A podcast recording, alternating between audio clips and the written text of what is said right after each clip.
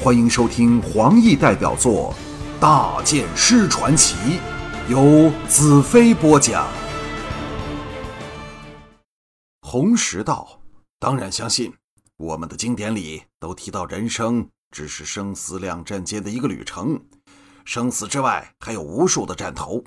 若能为正义战死，将有机会成为天上的神。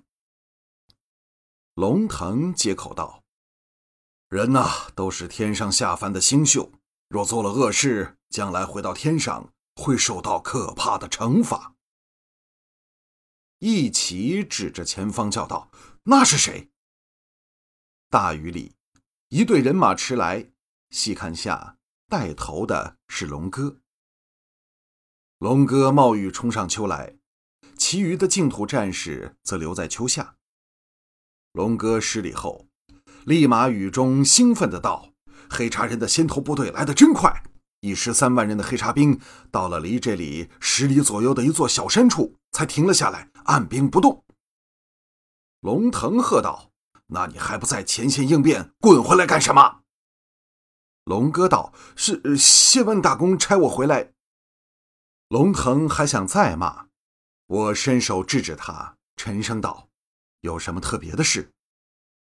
龙哥道：“领兵的是姚笛十天神将之一的黑珍珠戴青青，他派来了信差，想约大剑师在两军对峙的平原正中说几句话。”红石道：“可能是个陷阱。”我黑然道：“他能玩出什么花样？来，我们去。”一拍飞雪，冲进雨中。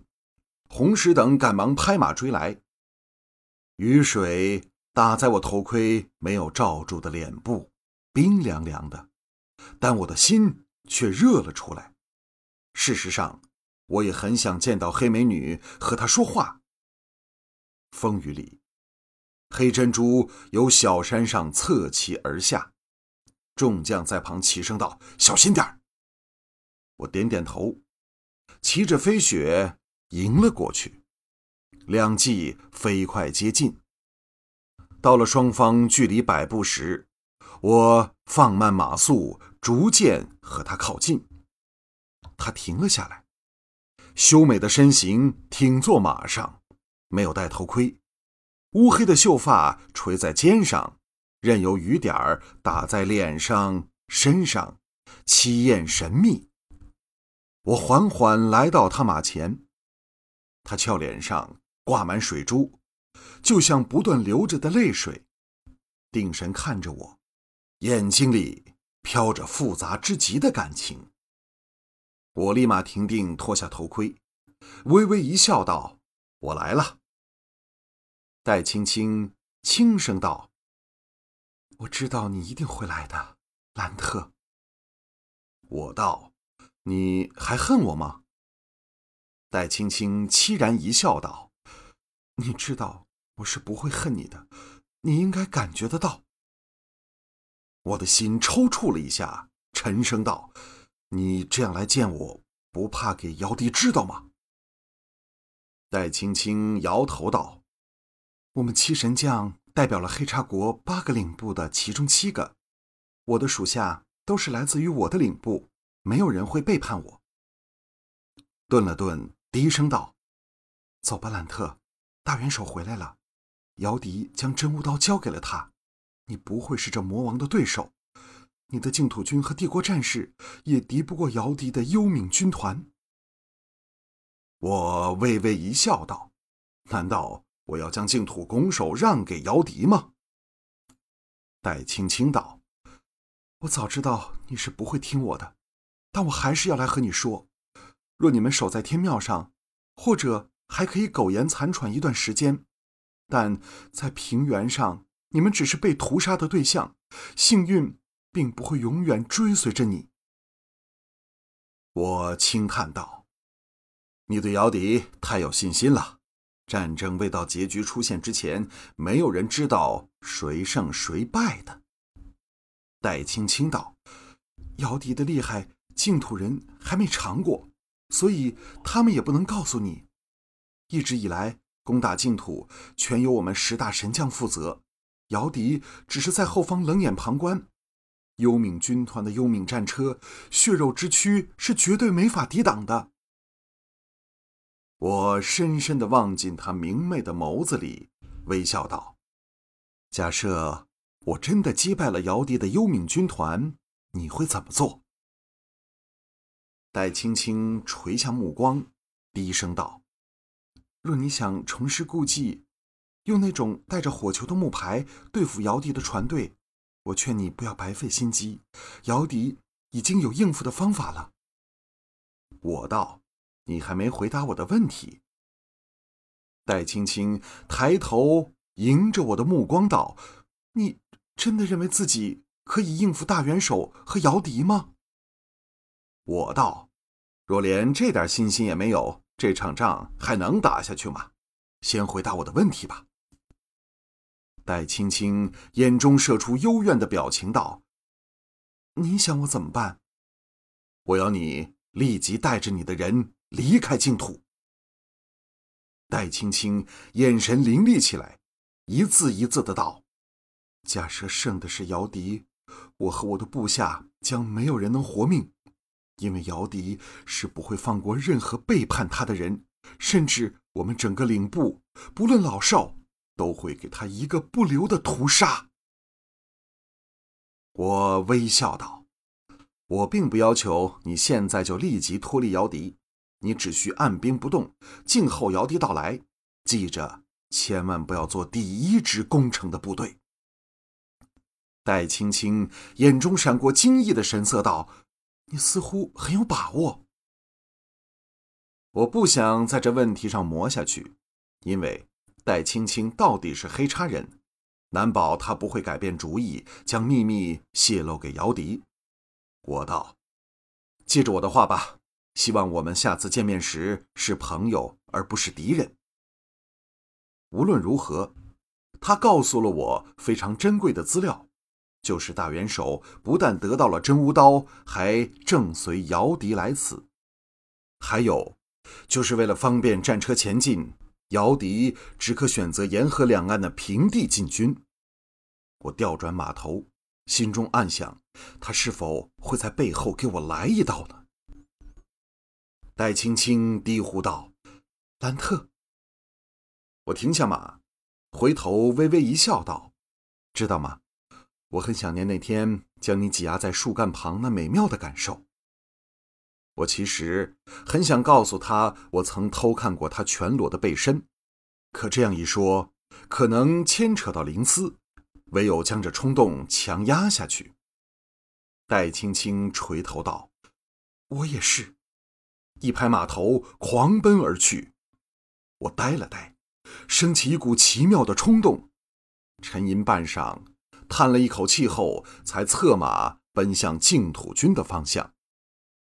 大雨越下越急剧，四野白茫茫一片，雨点儿打在脸上，寒气逼人。我的心火却越烧越烈，豪情狂涌而起。不，我绝不会输给姚笛和大元首。为了净土，为了大地的和平，他们将没有人能生离净土，再到别处作恶。接下来三天。黑叉人的先头部队陆续抵达，我们被迫后退，镇兵城外，与散布平原上的黑叉兵遥遥对峙。本来最好的莫如返回城里，但如此敌人就可移师城南，断我们的后路。敌我双方都等待着姚笛的幽冥军团。彩柔、红月。龙仪和大黑服从的随最后一批人撤往大剑师堡，刘仙城内除了净土军外，再无一个妇孺。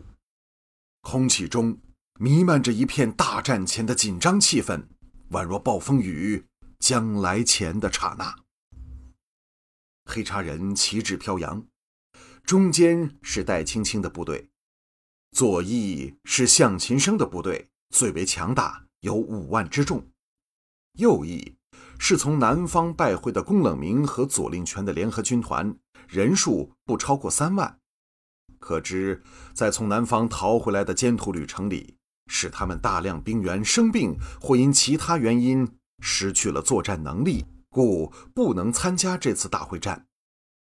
直木打两万人的部队布防在最远的后方，使我知道他的确打定了主意做一个捡便宜的旁观者。他们都布军在流仙河的左岸，空出了流仙河和沿岸的地域，当然是留待姚笛的舰队和幽冥军团发动水陆两路的猛攻。以黑茶人现在的兵力只有十三万人，仍无力向我们发动攻城之战。当然，也没有人敢出阵挑战，一时成了焦灼的僵局。这当然只是姚笛到来前的短暂情况。尼雅在旁道：“那天戴青青究竟和你说了什么话？为何你总不肯说出来？”我大感头疼。幸好田宗一边看着城墙哨楼的哨兵打着的手势，一边策马驰来，兴奋的道。负责在高台上眺望的兄弟发现了姚笛的舰队，和有岸旁同时并进的陆上部队里，还有攻城的垒木和战车。众人如释重负，松了一口气。自昨天后，所有的净土军都退了回来，也失去了有关姚笛这支敌人主力军的任何消息。这时才知道，他们停泊河边，卸下了攻城的工具，直至现在才攻来。我道。叫城墙上的箭手掩护我们，开始退入城中。号角声起，接近两万的净土军迅速退往城中。黑茶兵出奇的全无反应，只是冷冷的监视着我们。红石奇道：“他们是否给吓破了胆？这样都不试试我们实力吗？”我摇头道：“不，他们希望我们退回城里才对。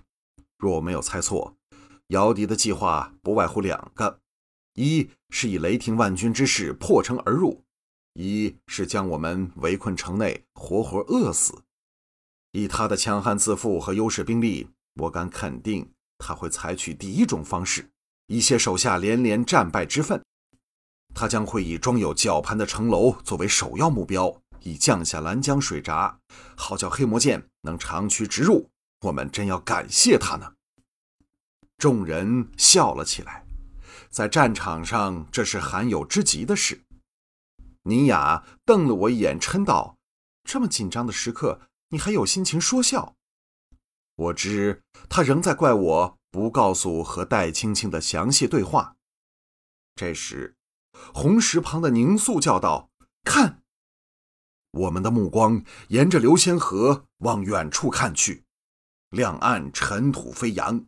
姚笛的幽冥军团终于大驾光临。